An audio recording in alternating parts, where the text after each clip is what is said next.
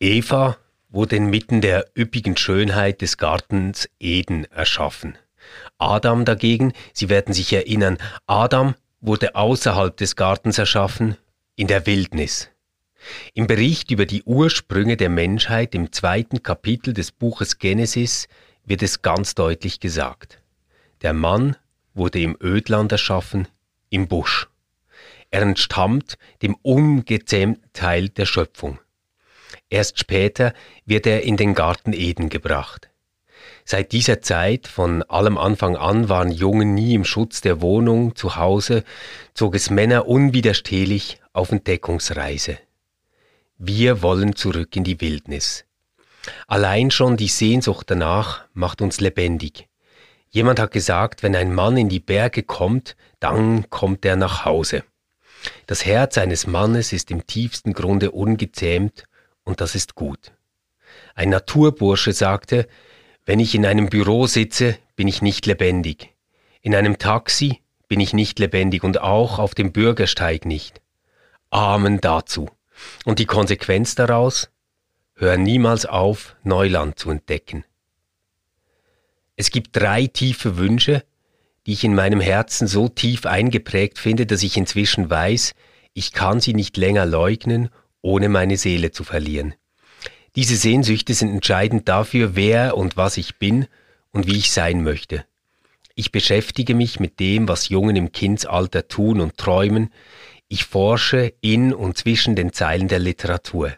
Ich höre genau zu, was mir viele, viele Männer über sich erzählen, und so bin ich zu der Überzeugung gelangt, dass diese Sehnsüchte universell sind. Ein Schlüssel zum Geheimnis der Männlichkeit an sich. Sie sind vielleicht missverstanden, fehlgedeutet und verdrängt worden, aber sie sind im Herzen jedes Mannes vorhanden. Eine brennende Sehnsucht danach, einen Kampf zu bestehen, ein Abenteuer zu erleben und eine Prinzessin zu retten. Ausgeglaubt. Der Podcast über das, was wir nicht mehr glauben und das, was uns wichtig bleibt. RefLab. Hallo allerseits, willkommen zu Ausgeglaubt. Hallo, herzlich willkommen. Wir sind in der Besprechung von populären, einschlagenden, durchschlagenden christlichen oder religiösen Büchern und heute geht's um den ungezähmten Mann. Ja. Ja, magst du gerade einen Urschrei voraus? Nein, nein, ist okay. Okay, ist okay. Lass uns versuchen, so lang wie möglich sachlich zu bleiben. Ja, wir haben dieses Buch unterschiedlich erlebt. Ja. Du hast das Buch aber auch schon gekannt und äh, Ja. äh, mindestens reingelesen, bevor wir uns auf diese Staffel vorbereitet haben, oder? Genau, also es hat mir mal jemand gegeben, der hier gearbeitet hat für eine Zeit lang. Ähm, Okay. Der war etwa, was würde ich jetzt schätzen, vielleicht zehn Jahre jünger wie ich ähm, und wollte mir ähm, das wichtigste religiöse Buch geben, das er gelesen hat. Äh, ja, und ähm, So bist du drauf gestoßen. wollte äh, mir dann den Pfad zu meiner eigenen Männlichkeit damit äh, ebnen. Ja, gut. Ähm, ich habe das Buch auch kennengelernt. Ich glaube, wahrscheinlich ähm, kurz nachdem es auch veröffentlicht wurde und populär wurde, also schon 20 Jahre her. Das Buch ist 2001 erschienen. Auf Englisch heißt das Buch Wild at Heart, Discovering the Secret of a Man's Soul. Ähm, auf Deutsch dann der ungezähmte Mann auf dem Weg zu einer neuen Männlichkeit. Das Buch ist äh, von John Eldridge verfasst und ein schneller Erfolg geworden, hat sich inzwischen weit über eine Million Mal verkauft. Äh, In den USA ist es äh, regelrecht eingeschlagen. Es gehört äh, ganz sicher ähm, mindestens im englischsprachigen Raum zu den meistverkauften Männerbüchern überhaupt. Hat ganz viele Menschen bewegt und jetzt gerade so in dieser christlich auch evangelikalen Szene natürlich sehr, sehr weite Verbreitung gefunden. John und Stacy, also seine Ja. Frau, die haben ja dann nochmal nachgelegt und auch noch ein Frauenbuch äh, rausgebracht. Genau. Und äh, sie sind dann ja auch gemeinsam auf Tournee und haben Workshops angeboten und Seminare. Und ich glaube, sie tun das wahrscheinlich bis heute. Tun das bis heute, genau. Und äh, ist so ein bisschen Teil der Männerbewegung dieses Buch und auch eben der Autor Teil dieser Männerbewegung geworden, die aber vor dem Buch schon aufgebrochen ist mit den Promise Keepers in den 90er Jahren hat, Was sind die Promise Keepers? Also die Promise Keepers, das ist eine Bewegung, die wurde gegründet von einem American Football Coach. Und äh, das ist, klingt schon so geil, ja. Ja, ja, ja, ja, aber ja. Das, das ist so, das ist wirklich eine ganz bemerkenswerte Geschichte gewesen. Da äh, wurden Stadien gefüllt, wirklich mit, mit Männern auf der Suche nach ihrer Identität. Und die Promise Keepers, die haben so ein, eigentlich Identitätsstiftungsangebot gemacht. Sieben Versprechen, die zu tun haben mit Treue, Loyalität, Hingabe in der Familie, Treue der Frau gegenüber, ähm, Hingabe auch im Glauben. Also es ist eine explizit christliche Bewegung, die auch äh, eben Loyalität der Kirche gegenüber und so weiter. Das war in diesen Versprechen drin enthalten, aber auch es hat auch eine gesellschaftspolitische Seite gehabt. Es war auch ein Versprechen drin ähm, gegen Rassismus und gegen Diskriminierung und so.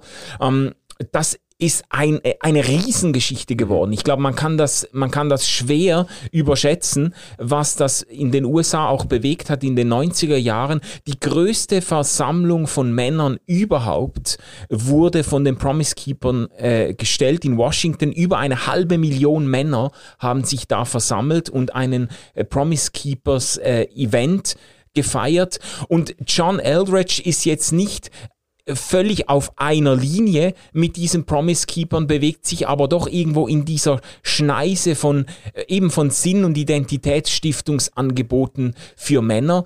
Ähm, ich würde würd jetzt mal so sagen, die Promise Keepers, die waren sehr viel, sehr viel stärker auf äh, Verpflichtung der Männer angelegt und John Eldridge hat ja dieses Moment, da werden wir ja gleich drauf zu sprechen kommen, dieses Moment der, ähm, der Entdeckung der eigenen Leidenschaften und des irgendwo zu sich selbst kommen und äh, sich auch Raum geben und so. Das hat er viel stärker betont. Die Promise Keepers waren demgegenüber eigentlich sehr, sehr viel man könnte sagen, puritanischer unterwegs. Da ging es um, um, um ganz strenge äh, Regeln auch und um ein sehr, sehr klares, auch starkes Männerbild. Der Mann als Vorsteher der Familie, der sich der Familie, der Frau, den Kindern kompromisslos äh, hingeben und sich für sie eigentlich auch äh, aufopfern soll. Und John Eldridge hat dann doch sehr viel stärker in dem Buch eben aufgerufen dazu, auch seine eigene Freiheit und seine Leidenschaft zu entdecken entdecken und so. Das war, das war eigentlich äh, freiheitlicher vom, vom Tonfall her als jetzt die Promise Keepers. Okay. Ja. Also dann könnte man sagen, so Promise Keepers ist so ein bisschen You and Your Duty. Und ja. ähm, dann wäre Eldridge so You and Your Heart.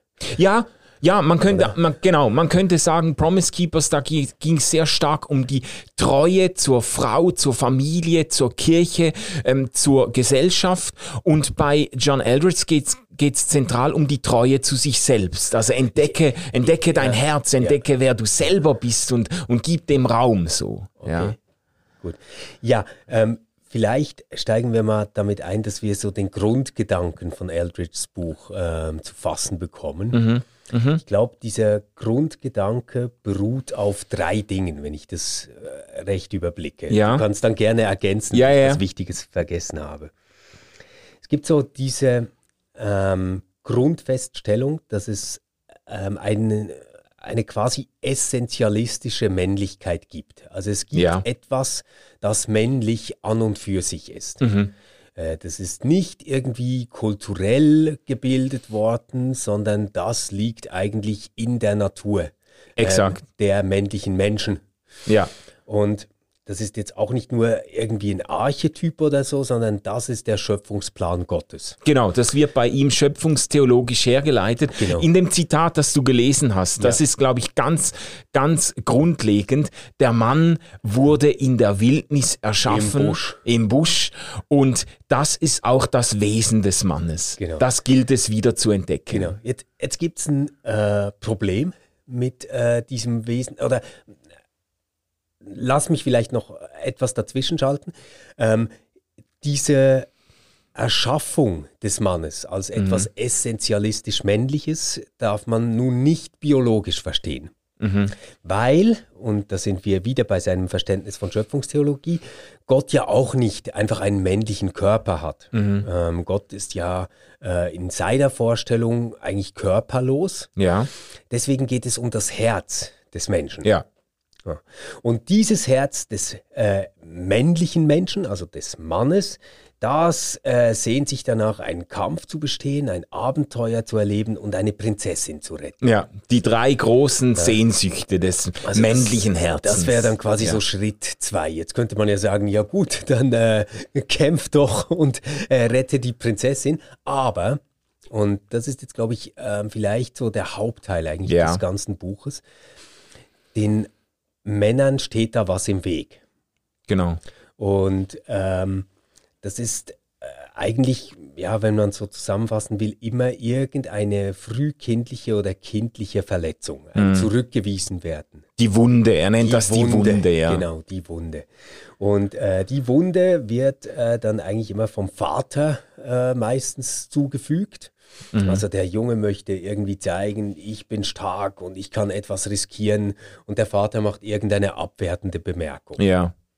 Ja. Und weil das dann den Männern im Weg steht, verkümmern sie äh, in ihren äh, kleinen Büros vor ihren Computern mhm. und leben ein Leben weit weg von Abenteuer und Wildnis und äh, vergessen ganz die Frau zu retten. Ja. Ist eigentlich auch wieder eine Entfremdungsgeschichte eigentlich. Der genau. Mann hat sich von seinem eigentlichen Wesen, von seinem Herzen entfremdet und muss dahin zurückfinden und die, die, die Wunde äh, muss geheilt werden, damit er sein männliches Herz wieder entdecken kann.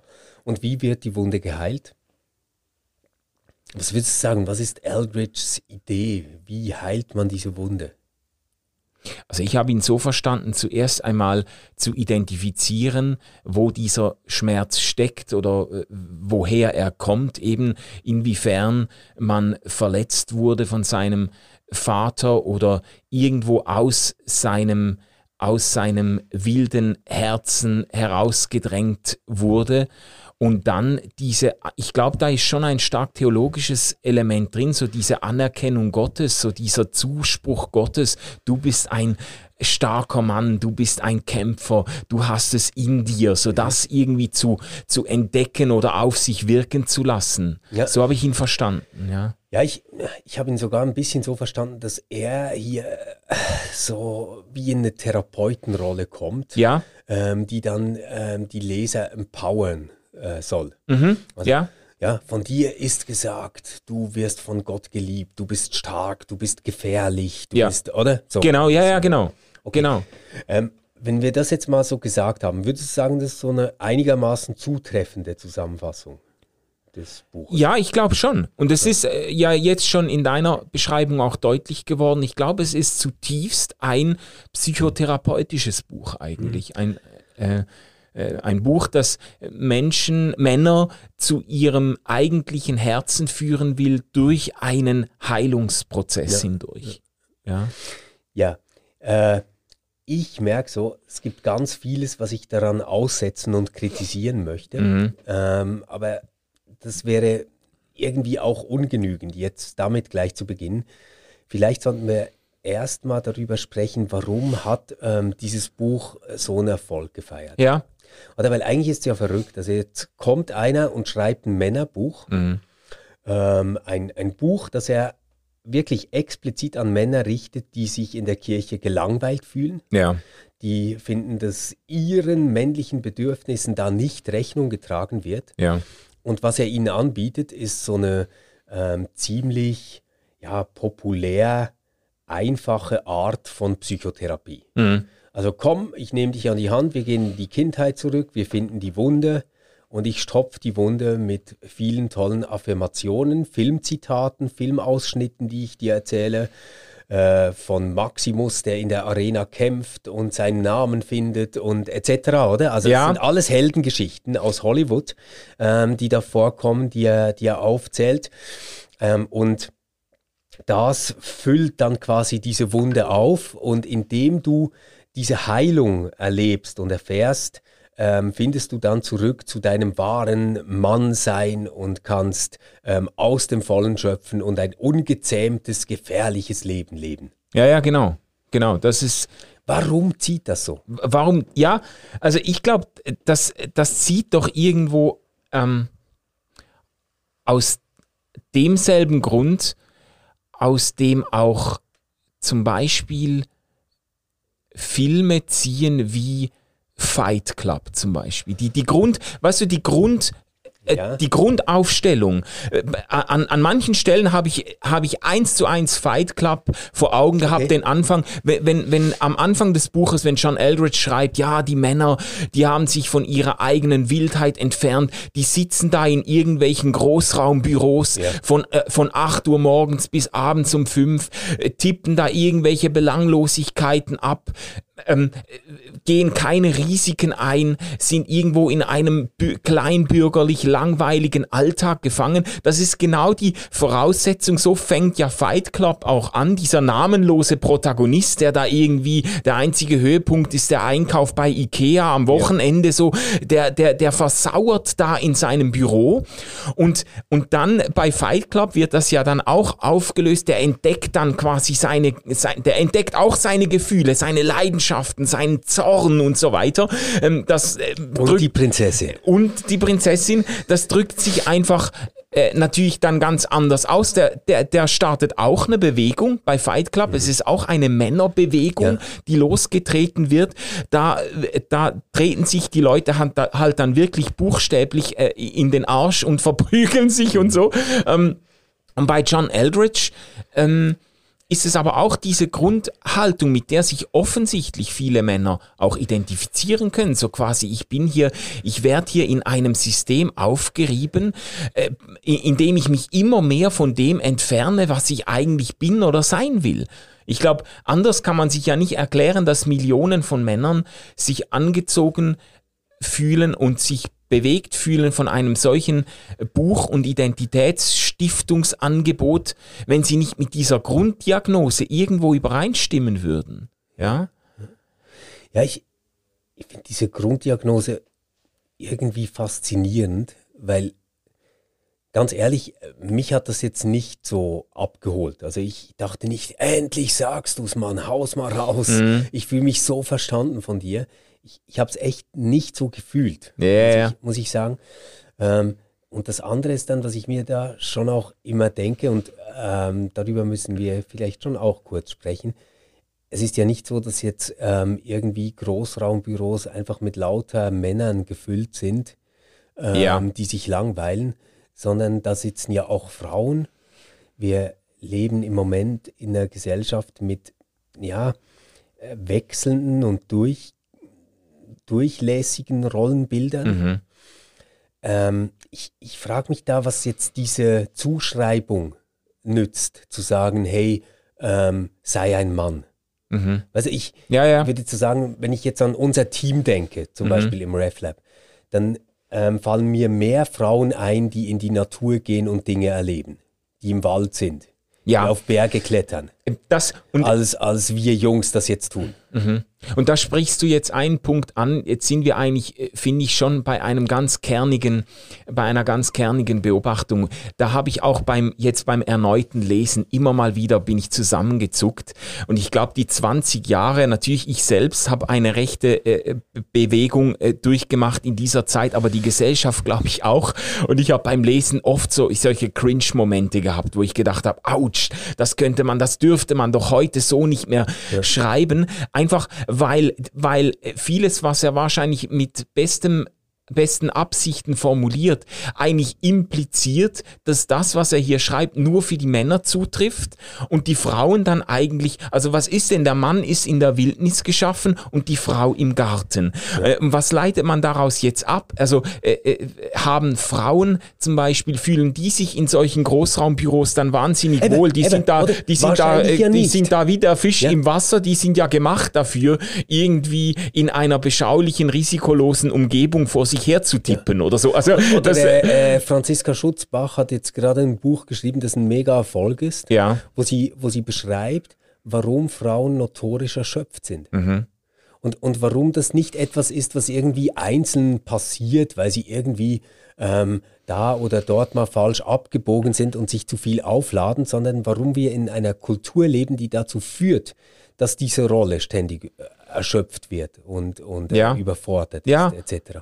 Und ich, ich sage jetzt nicht, ähm, hey, du hast ein Männerbuch geschrieben, aber eigentlich hättest du ein Frauenbuch schreiben müssen. Das, das meine ich gar nicht. Ja, ja, ja. Ich meine nur, mir selbst, ähm, mich holt diese Zuordnung, hey Jungs, ähm, irgendwie da nicht ab. Ja, ja. Also ich, ich glaube so zum Beispiel, ähm, ist jetzt eine winzige Beobachtung, aber dieses, ähm, wenn ich in den Bergen bin, dann lebe ich. Mhm. ich. ich. kann mir vorstellen, dass jemand, der in den Bergen aufgewachsen ist, der seine Kindheit dort verbracht hat, dass der wirklich auflebt, wenn der in die Berge kommt. Mhm.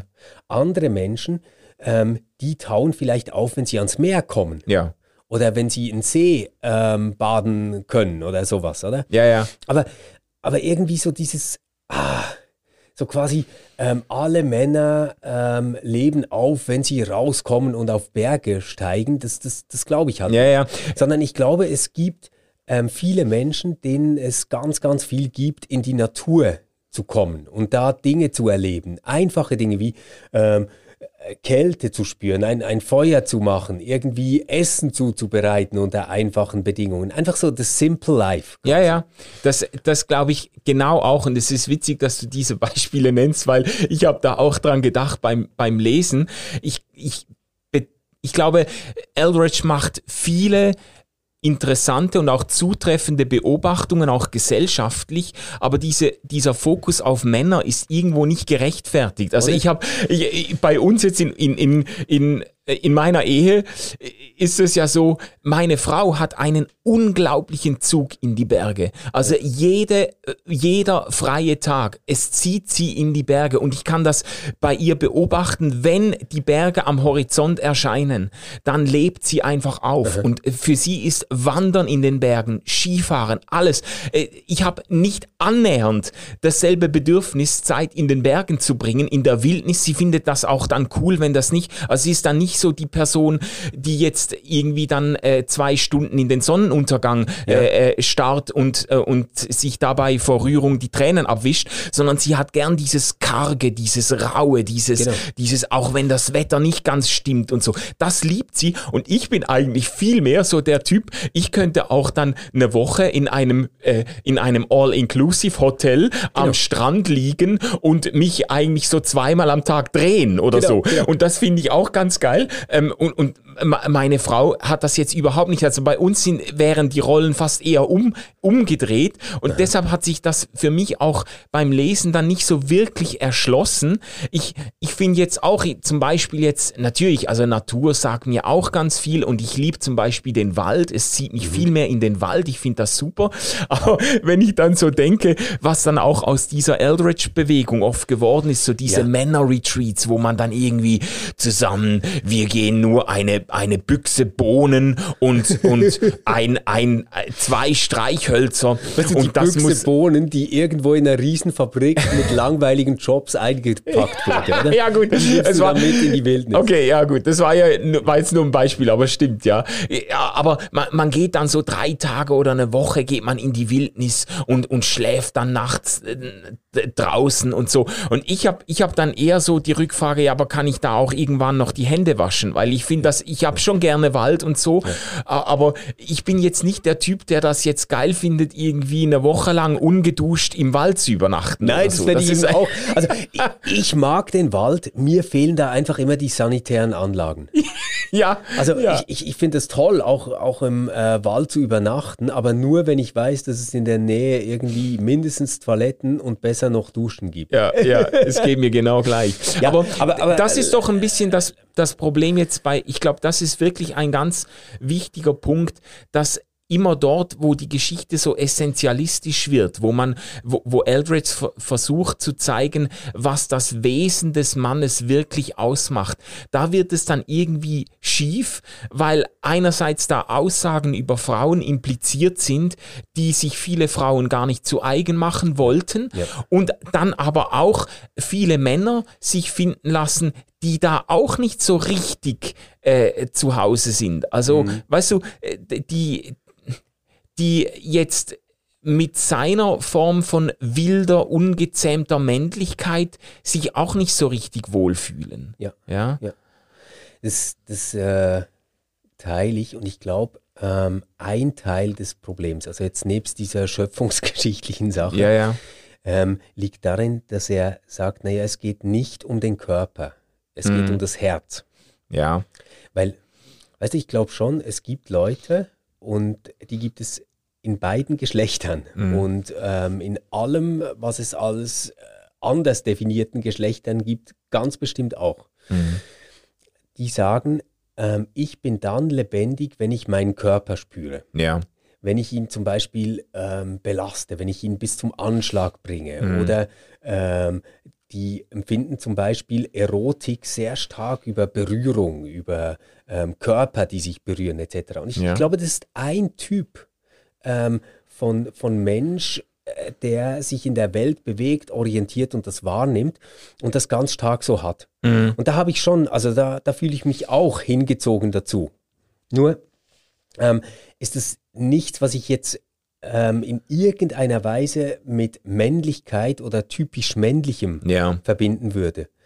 Ähm, wenn, wenn man in der Natur ist, wenn man Bergsteigen geht etc., da, da hat es Männer und Frauen. Ja. Und es ist nicht so, dass da irgendwie einfach Typen sind, die jetzt irgendwelche Prinzessinnen gerettet haben, oder? Das, das ist einfach nicht die, die Realität. Ja. Und ich glaube, der Fehler ist, dass er dazu ungeduldig war und ähm, einen sehr, sehr einfachen Essentialismus gefahren hat, wo er sagt, männliche Identität, das ist letztendlich das Herz. Ja.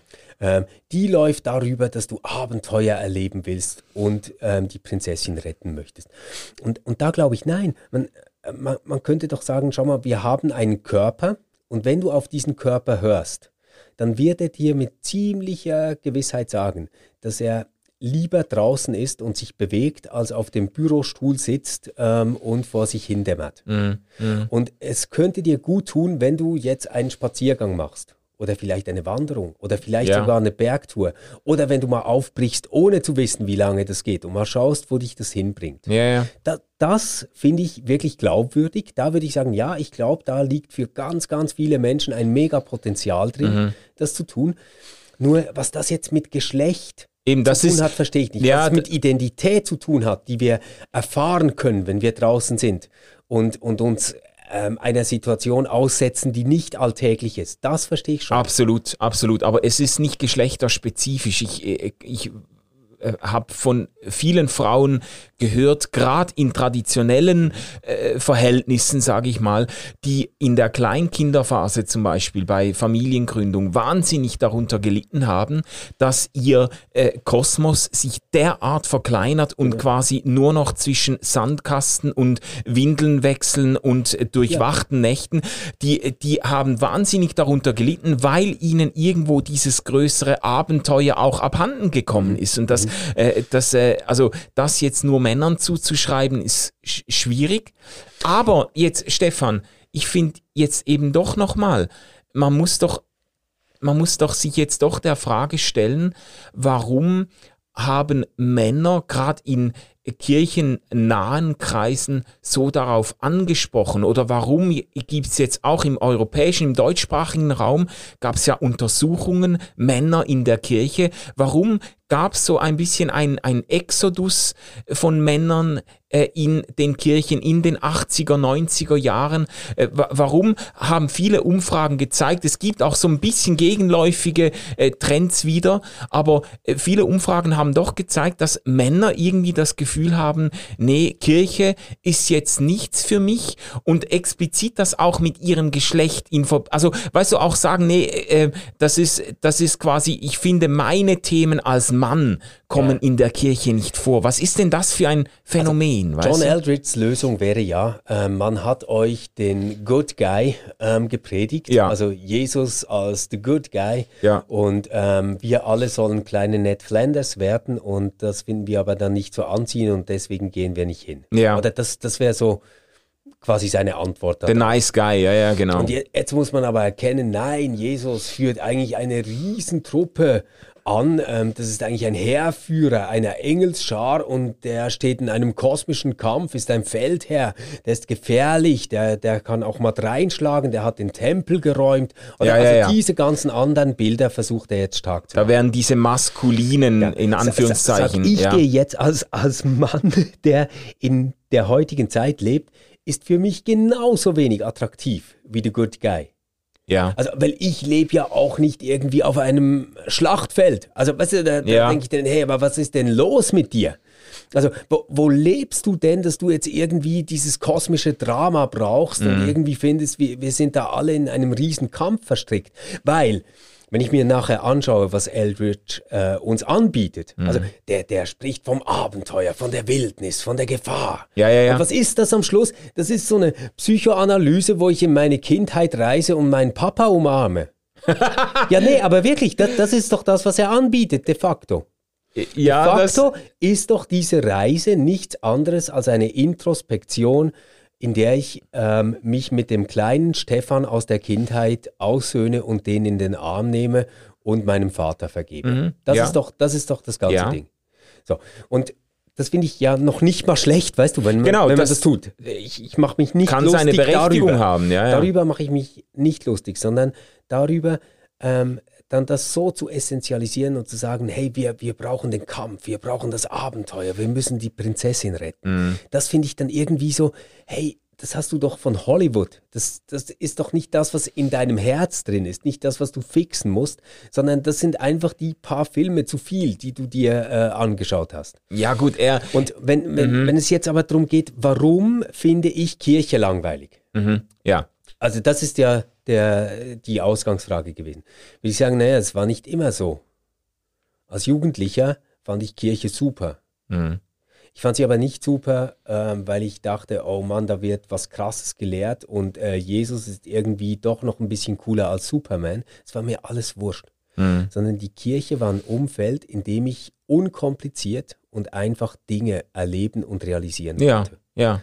Da konntest du äh, rausgehen und eine Zeltstadt aufbauen, eine Seilbrücke spannen, da konnte man ein Skilager organisieren und alles war irgendwie ähm, zusammen mit anderen. Das waren Erfahrungen, die wir gemeinsam gemacht haben. Übrigens genauso ähm, äh, Männer und Frauen. Gell? Ja. Also es war da überhaupt kein Unterschied.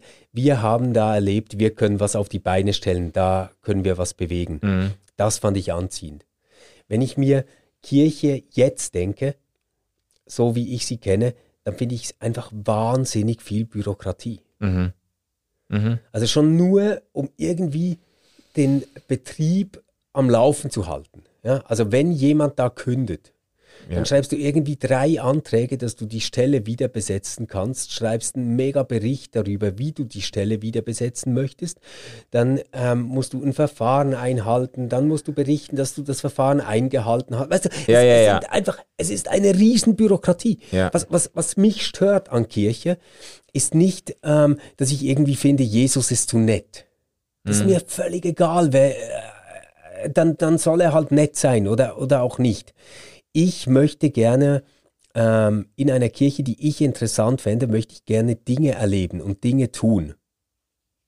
Das, das ist ja, mein Punkt. Ja. Das hat aber nichts damit zu tun, dass ich mir Jesus irgendwie als krassen Kriegsherrn vorstellen muss, sondern ähm, ja. das hat damit zu tun, dass ich Orte brauche, wo Menschen wirklich etwas bewegen. Und das ist halt dann oft im Quartierverein einfacher und realistischer oder im Sportverein einfacher und realistischer als in einer Kirchengemeinde. Mhm. Ja, das stimmt. Aber ich würde jetzt doch sagen, für mich hat es schon auch mit dem Eindruck zu tun, den die Kirche macht oder mit den Rollenbildern. Es, ich finde es immer schwierig, wenn man das dann so versucht, an, äh, an, am, am Mannsein an sich festzumachen. Aber, also weißt du, eine Männerstudie, die durchgeführt ja. wurde in den deutschen Kirchen, glaube ich, ja. die hat als eine Haupteinsicht gebracht, Männer finden, dass die Themen Leistung und Verantwortung in der Kirche praktisch nicht vorkommen. Also dass, dass sie das Gefühl haben, wenn man über Leistung spricht, dann immer in diesem Negativzusammenhang, du solltest dich nicht definieren über deine Leistung, dann immer noch am Horizont theologisch Werkgerechtigkeit, du kannst deine Erlösung nicht durch Leistung verdienen, Gnade Gottes wird dir zuteil ohne Rücksicht auf irgendeine Leistung und der Eindruck wird so erweckt, Leistung ist eigentlich an sich etwas ganz Verachtenswertes, etwas ganz Schlechtes. Und Männer haben gehäuft zurückgemeldet, dass sie äh, das Gefühl haben, dass ihre, ihr Selbstverständnis und das, was sie auch irgendwo am Morgen aus dem Bett holt, so dieses Bedürfnis irgendwo äh, eben etwas zu bewegen, etwas zu leisten und dafür auch belohnt zu werden, dass das eigentlich ständig niedergehalten wird. Jetzt kann, äh, ich weiß schon, was, was jetzt auf der Zunge liegt. Jetzt kann man sagen, ja, und Frauen, die leisten, die finden Leistung äh, schlecht, die leisten nichts oder so. Nee, das würde ich eben nicht sagen wollen. Aber wenn eine Studie, die unter Männern gemacht wird, zum Ausdruck bringt, dass Männer in der Kirche diese Themen äh, äh ähm, prominent vermissen, dann sagt uns das ja auch was über die Signale, die Kirche aussendet. Ja, also dass Kirche solche Signale aussenden kann, das verstehe ich. Ja. ja. Und ich, ich glaube, jetzt hat man halt die Männer gefragt, was nervt euch? Mhm. Und dann haben die das gesagt. Jetzt, jetzt müsste man mal die Frauen fragen, findet ihr das denn toll? Dass einfach äh, alle immer gleich toll sind. Mhm. Ja? Und ähm, da kann man schon sagen, da hat das Christentum bestimmt ein gewisses Problem, nämlich dass wir ähm, da so eine Verwechslung gemacht haben. Oder? Also ist ja völlig richtig zu sagen, alle sind gleich an Würde. Und alle Menschen sind von Gott gleichermaßen geliebt. Ja. Das, ist, das ist ja schön. So. Amen dazu. Aber trotzdem ähm, macht nicht jeder Barista den gleich guten Kaffee. Und der Kaffee ist dann eben nicht gleich toll. Oder nicht jeder läuft die 10 Kilometer gleich schnell mhm. und dann ist halt die eine Leistung besser als die andere. Das, ja. das ist so.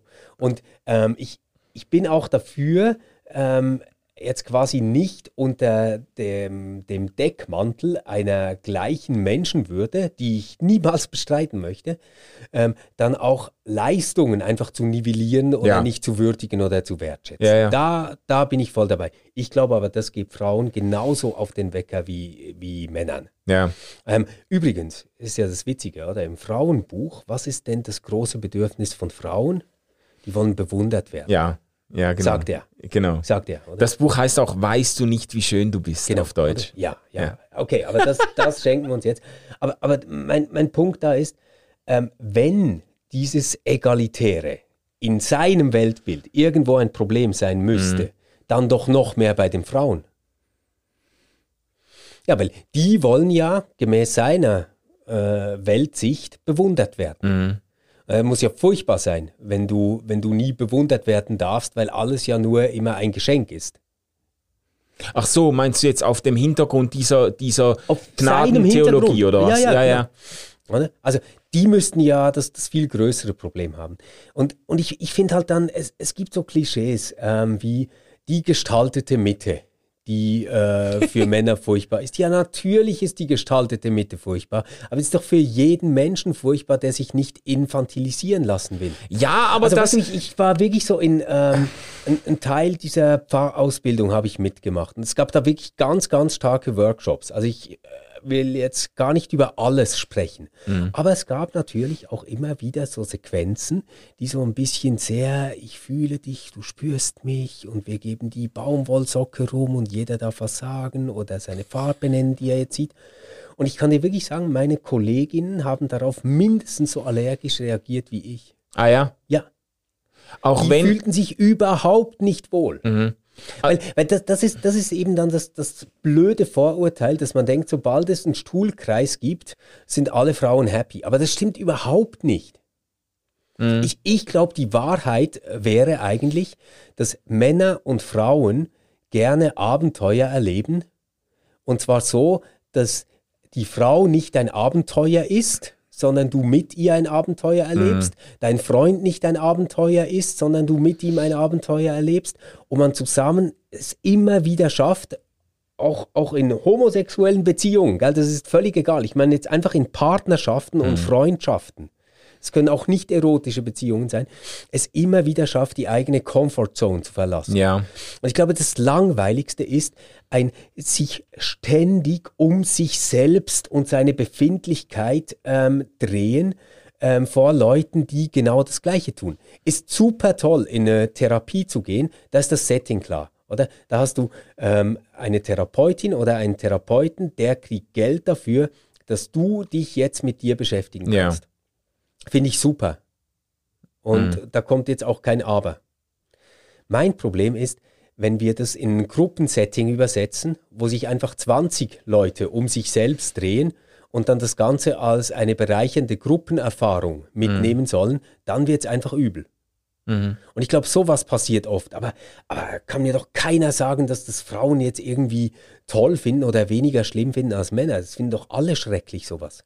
Also, wenn es alle schrecklich fänden, dann wird es das ja nicht so oft immer noch geben, oder? Also, es gibt ja schon ein Milieu, in dem diese Art von äh, Kommunikation, Selbstmitteilung, von spürst du mich, ich spüre mich selbst und so, äh, doch noch sehr gut ankommt. Und ich habe halt auch, äh, es ist vielleicht ein Vorurteil, aber habe halt dann doch mehrheitlich Frauen vor Augen, wenn ich an solche Kreise denke, weil die Begegnungen, die ich hatte äh, mit solchen gestalteten Mitten und so, da, äh, da waren das halt schon oft Frauen, die das dann gemacht und verkörpert haben. Äh, ich würde natürlich deiner Beobachtung zustimmen, es finden sich leicht Frauen, die solche Kreise und solche Arten von Selbstmitteilung auch ganz, ganz furchtbar finden.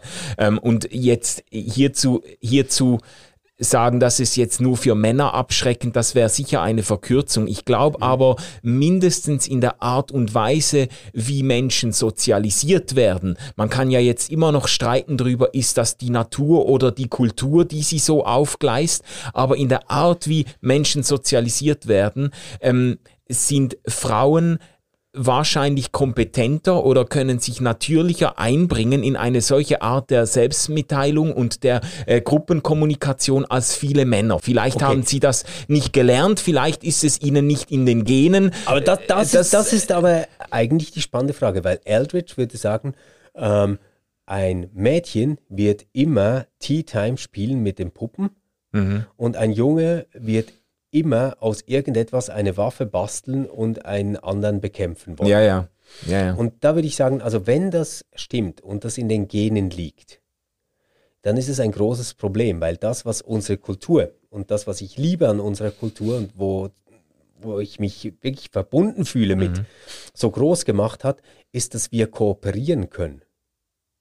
Also wenn ja. Männlichkeit darin besteht, dass ich mir einen Revolver bastle und auf dich schieße, mhm. dann ist das irgendwie ziemlich schlimm, wenn das tatsächlich so mhm. wäre. Und das, das glaube ich halt nicht. Ja. Dann ich glaube tatsächlich, dass wir bei ähm, heranwachsenden Mädchen das immer wieder fördern, dass sie ähm, still sitzen können, dass sie zuhören können, dass sie empathisch sind. Exakt. Ähm, und bei Jungs nicht. Ja. Und ich glaube, dass wir in einer Zeit sind, wo das ändert. Und ich finde es sehr gut so, mhm. dass das ändert. Ja. Und ich glaube, dass es vor allem, vor allem für die Jungs eine mega Befreiung ist, was da passiert. Ja, eine, okay, eine Befreiung, aber es ist eben auch eine Überforderung, wenn man dann als Mann in einen solchen Kreis stolpert und jetzt vor sich irgendein Blumenbouquet und ein paar Moosplättchen hat und da jetzt vor Rührung äh, in Tränen ausbrechen sollte oder sich mitteilen das sollte. Das ist doch für jeden Menschen eine Zumutung. Das finde ich eben das, das Blöde, weißt du, dass man dann so tut wie, ähm, also Jetzt, jetzt, ganz ernst, in meinem ganzen Freundeskreis kenne ich keine Frau, die, die sowas schätzen würde. Mhm. Ja, doch, ich kenne kenn ich echt nicht. Äh, ich kenne ich kenn eine ganze Reihe von Frauen, die auf diese Art ähm, doch ansprechen. Ja, meine Frau ist jetzt äh, gehört ganz sicher nicht zu den Typen. Also sie ja. kannst du über sieben Berge jagen Klar. mit solchen äh, Aktionen. Ähm, aber eben, ich glaube, Männer sind vielleicht besonders ungelenk aber in solchen Dingen. Und die Frage ist doch jetzt. Nein, nein, nein, ich, ich, ich, ich glaube einfach, ähm, viele Frauen ertragen das, weil sie wissen, dass es dann eine Kaffeepause gibt und sie sich mit Kolleginnen unterhalten können. Während wir auch in der Kaffeepause oft nicht wissen, was wir tun sollen, weil wir diese sozialen Konventionen nicht so gut gelehrt haben. Ja. Manu, aber, aber lass uns noch auf einen anderen Punkt eingehen, ähm, an dem wir ganz nahe dran sind. Es gibt immer wieder diese Rede von der Feminisierung der Kirche. Genau. Oder? Und ich muss echt sagen, ähm, der ehemalige SEK-Präsident Locher hat das ja auch mal gesagt, auch der äh, von mir sehr geschätzte ähm, Graf. Friedrich Wilhelm Graf, genau, ja. Hat das, hat das ja auch mal aufgeworfen. Wie hat er das gesagt? Die Mutti-Typen ja, übernehmen ja, genau, in der Kirche. Genau. Ähm, die These läuft ja so, ähm, quasi Religion hat einen Bedeutungsverlust. Das erkennt man daran, dass immer wie mehr Frauen ähm, da auch Leitungspositionen übernehmen. Also das ja. ist jetzt nicht meine These, gell? aber ja. so, so wurde es äh, kolportiert. Ähm, und äh, das macht für die Männer dann gleich nochmal unattraktiver, ähm, weil da dann nur noch Frauen sind. Ja. Und da denke ich schon, ähm, dass das wirklich ein sehr, sehr gefährlicher Gedanke ist. Und zwar aus zwei Gründen. Das eine ist, wenn ich mir überlege, an der Spitze von Religionsgemeinschaften, wenn du dir manchmal so diese Fotos anschaust mm. von interreligiösen Gesprächen, ja, ja, ja. ökumenischen Gesprächen, da sitzen ja alles Jungs. Ja, ja. Also die EKS-Präsidentin ist oft alleine auf weiter Flur als Frau. Ja, das ist ein Sausage-Fest, würde man also wirklich, oder? in den USA Und, sagen. Ähm, deswegen kann es ja jetzt nicht sein, dass da einfach die Frauen das Ruder übernommen haben und für die ganze Ausgestaltung dieser Religionsgemeinschaften irgendwie verantwortlich sind in einer Weise, dass uns das nicht mehr passt. Das ist mal so Punkt eins. Ja. Dann Punkt zwei. Ähm, zu sagen, naja, da sind halt jetzt zu viele Frauen, ist irgendwie ein mega seltsames Argument.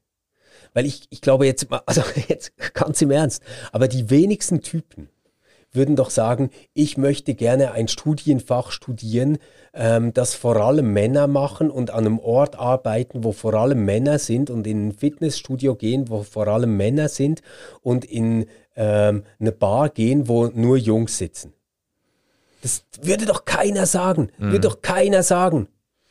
Sondern eigentlich findet man es doch immer spannend, wenn auch Frauen dabei sind. Mhm.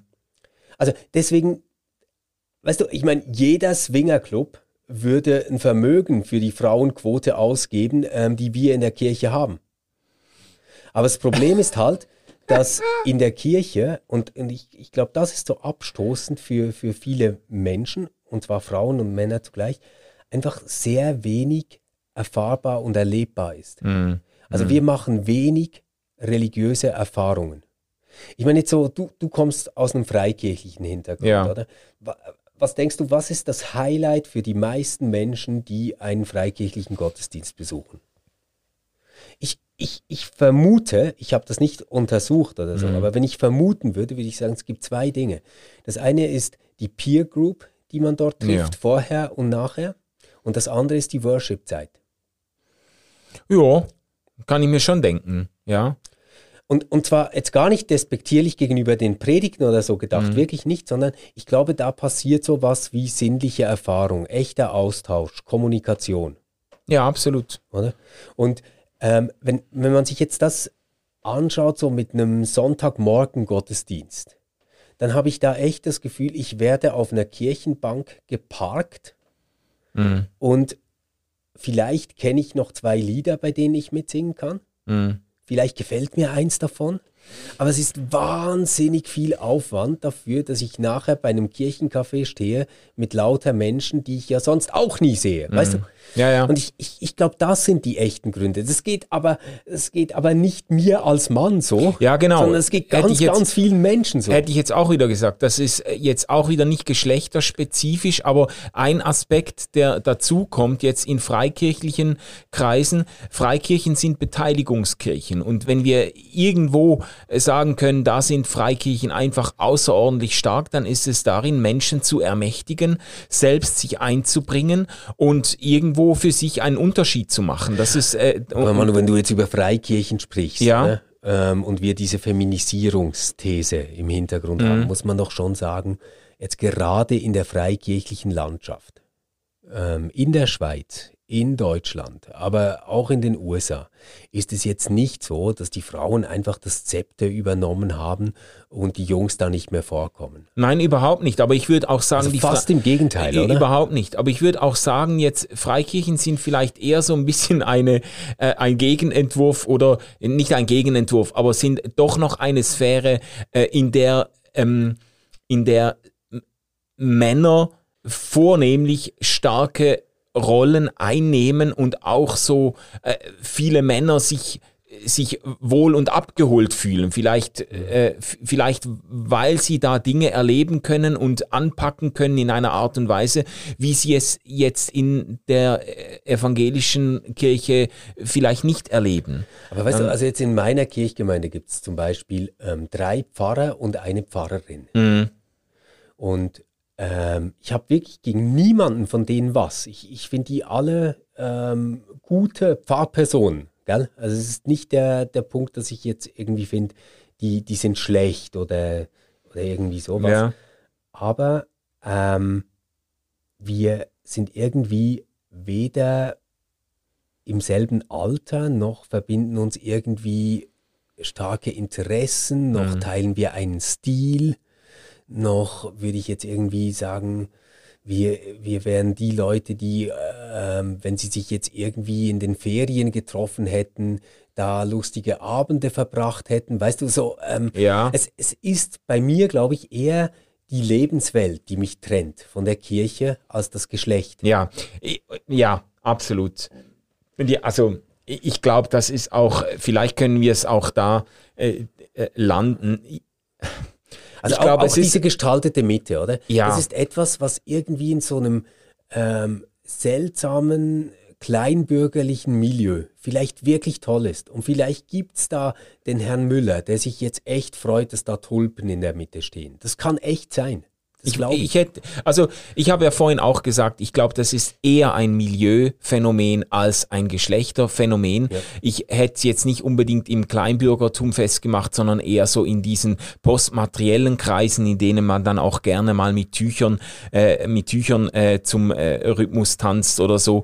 Aber äh, es gibt, es ist sicher eine, eine Milieufrage, stärker eine Milieufrage, als es eine Geschlechterfrage ist. Dann, das auf jeden Fall. Okay. Und, und das würde ich auch sonst von der, äh, von der Kirche sagen. Äh, es gibt, äh, ma- man, man könnte eine Frauenstudie daneben legen und viele Frauen finden, die das Thema Leistung oder Selbstbestimmung oder was auch immer die Männer in der Kirche vermissen, genauso vermissen. Ähm, äh, da- das, äh, das, ähm, Also ich glaube, am Schluss geht es doch um Anerkennung. ja, Ich glaube, Menschen fühlen sich wohl in Gemeinschaften, egal ob das Quartiervereine oder Kirchen oder Sportvereine sind, wenn sie irgendwie erleben, dass sie da einen Unterschied machen können, dass sie gemeinsam mit anderen etwas zustande bringen und dass sie dafür eine äh, Genugtuung in Form von Anerkennung oder Wertschätzung Ja. oder sowas bekommen. Ja. Und ich glaube, ganz viel von dem, was im Argen liegt, ist, dass wir echte Wertschätzung verlehrt haben äh, in Kirchen. Ich glaube, es läuft meistens so, dass man sagt, ja, und dann möchten wir noch dem Sigristen danken, der immer schaut, dass die Kirche offen ist und dem tollen Dekorationsteam unter der Leitung von Heidi, die wieder so schöne Blumen gemacht hat, danke. Und der Hauskreis so und so macht den Kirchenkaffee heute. Vielen, weißt du, so. Ja. Es ist irgendwie alles so ähm, unpersönlich und selbstverständlich. Ich glaube, echte Wertschätzung wäre zu sagen, hey, äh, Manu, ich glaube, ich glaub, du wärst der richtige Typ, der jetzt ähm, mit äh, dieser Gruppe das machen könnte und du weißt doch, wie das und das funktioniert, mach doch das mal mit denen. Und dann zu merken, wow, das funktioniert. Da, da ist etwas, was Wirkung hat. Ja, ja. Ich glaube, das ist das, was fehlt. ja. Und ähm, bei, bei dieser, und das hat mich so enttäuscht an diesem Buch auch. Hm. Also, was, dass ich Mühe haben werde mit dem Geschlechterdualismus, das war mir schon klar, bevor ich das Buch gelesen habe. Da, das war mir Ja. eh klar. Aber was mich wirklich entsetzt hat, ähm, war diese völlige Ausblendung des Körpers, Mhm. der Sinnlichkeit, all dessen, was ich jetzt irgendwie mit mir als Person, was mich wirklich ausmacht, Mhm. zutiefst verbinden würde.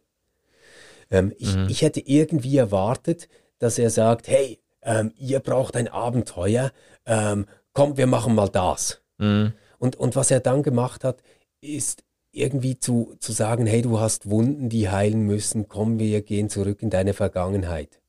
Und, und da habe ich dann echt so gedacht, scheiße, sind so viele Menschen so kaputt aus ihrer Kindheit, ist das so vieles, was im Argen liegt, weißt du, was, was nicht besprochen werden kann mit Freunden, mit der Partnerin, Ja, der ja. Familie, dass, es, dass, dass dieses Buch so einen Wusch macht und, und einfach durchzieht, weil das irgendwie einfach nicht thematisiert wird oder keinen Raum hat oder Mhm. Ja. so. Das, das fand ich Ja. ähm, wirklich schockierend.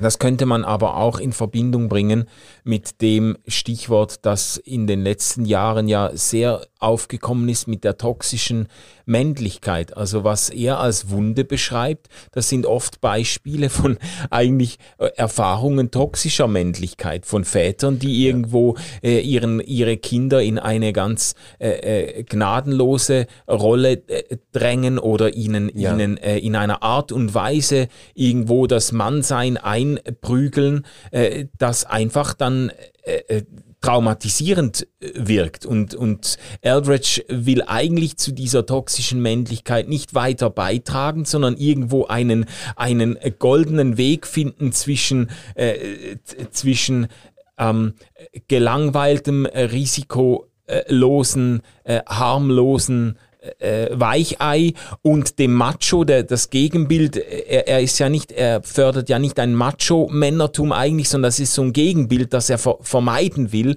zwischendurch irgendwie zu einem gesunden, zu einem gesunden Mann sein. Ja. Ka- Kannst du aber auch verstehen, dass das Buch zum Teil schon, schon fast peinlich wirkt? Ja, absolut. Ich habe ja beim Lesen jetzt, beim erneuten Lesen auch an, an mehreren Stellen gedacht, ouch, äh, das, das Ich- kann ich man weiß- so ich weiß nicht nicht sagen. Mehr, wo es genau war, weil ich habe es jetzt äh, als Hörbuch Ja. nochmal gehört auf, auf Englisch. Ich glaube, es ist Kapitel 3, aber ich bin nicht ganz sicher. Da erzählt Eldridge, dass er von einer Tagung nach Hause gekommen ist. Und er war nicht sicher, ob er gut performt hat da. Und dann fragt er den lieben Gott, lieber Gott, ähm, habe ich, hab ich das gut gemacht? Wie, wie, wie war ich? Und, und der liebe Gott sagt ihm dann, hey John, John, du, du warst Maximus. Wie in der Arena, du hast gekämpft, du, du warst Maximus. Der Gladiator, ja. Und dann denke ich so, hey John, wirklich? Also du denkst echt, der liebe Gott sagt dir, dass du der Gladiator warst, jetzt gerade? Oder, oder könnte es sein, dass du vielleicht dir das selbst sagen möchtest? Und ist, und das wäre jetzt meine theologische Anfrage an dieses ganze Buch, ist Gott vielleicht in diesem ganzen Konzept dieses Buches nicht mehr als eine Chiffre für ein Pflaster gegen verletzte Menschlichkeit, die Männer sonst vielleicht in unserer Kultur viel zu wenig ausdrücken und bearbeiten können. Mhm. Also dieses Problem würde ich sehr ernst nehmen, gell? Dass, dass es fehlt, dass Männer eine Kultur und einen Raum und einen Ort haben, an dem sie mit ihren Verletzungen umgehen können. Ja. Das würde ich Ja. ernst nehmen. Und dass sie den auch in der Kirche irgendwo nicht finden. Genau. Ich, ich glaube nur, es hilft dann mega wenig, ähm, das Ganze spirituell zu überhöhen und sich irgendwie nebst seinem Papa, ähm, einen Papa Gott vorzustellen, der einen ständig umarmen muss und sagen muss, hey toll, John, John, das hast du so großartig gemacht, du, du warst heute wieder Maximus. Das ist irgendwie, weißt du, das, ich, ich glaube nicht, dass das ähm, gesund ist oder erwachsen ist. Es ist vielleicht weniger krank, als sich ständig scheiße zu fühlen. Das sehe ich. Ja, Aber, aber da würde ich wirklich sagen, hey, ähm, investiere Zeit, mach eine echte Therapie, setz dich mit der ganzen Scheiße auseinander, die dich begleitet. Das lohnt sich. Mach das wirklich. Aber hör auf, das irgendwie spirituell als einen, äh, wie, wie heißt es, Battle, äh, äh, Kampf, Kampf, ähm, ja, geistiger äh, zu, Kampf. Zu, zu verstehen. Hör auf, irgendwie zu denken, dass du eine Prinzessin retten musst, sondern ähm, komm mit deinen eigenen Verletzungen, deinen eigenen Wunden klar und schau mal, wie es dann ist, Mensch zu sein, bevor du gleich irgendwie ähm, ein Weltrettermann werden musst.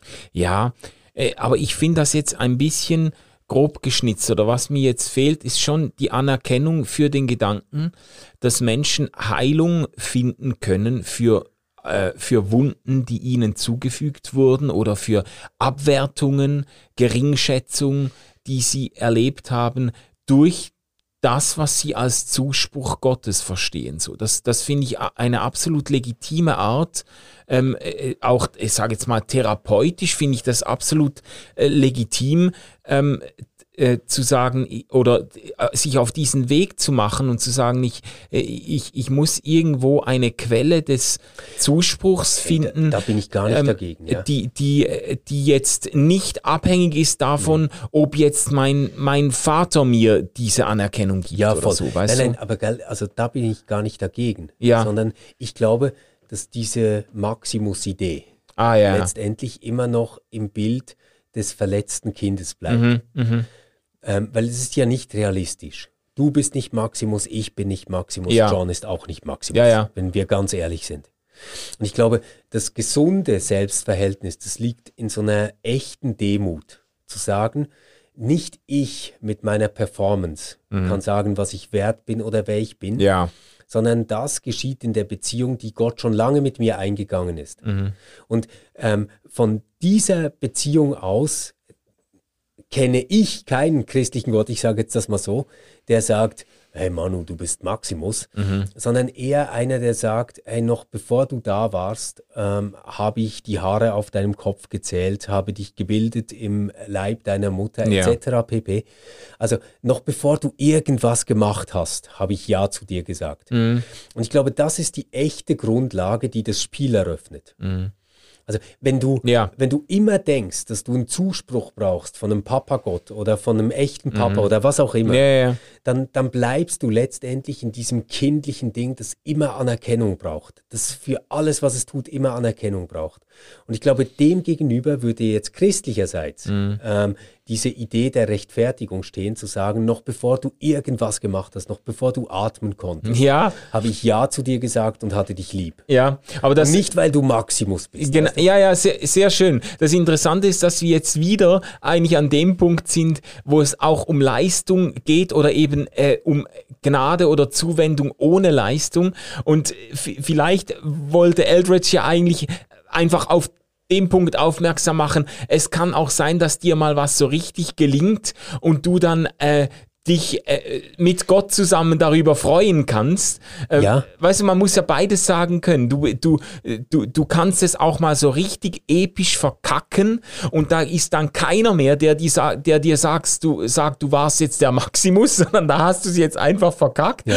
Und dann musst du aber noch irgendwo einen Zuspruch oder einen Wert in dir selbst finden, der eben nicht abhängig ist davon, ob du es jetzt verkackt hast oder nicht. Und gleichzeitig muss man auch sagen können, ähm, oder gibt es viele Männer und Frauen, ähm, die, die auch ähm, die auch die Freiheit haben müssen zu sagen, das ist mir jetzt gut gelungen und ich find's geil, jetzt habe ich mich von mir, von mir aus sogar gemessen mit jemand anderem und äh, hab's besser gemacht oder Ja. was auch immer, weißt du, das, Ja, schon. Oder ich, ich, ich glaube, halt, die Frage ist immer ähm, die der Reihenfolge oder die des äh, guten Bodens, ähm, Ja, ja. de- den man haben muss.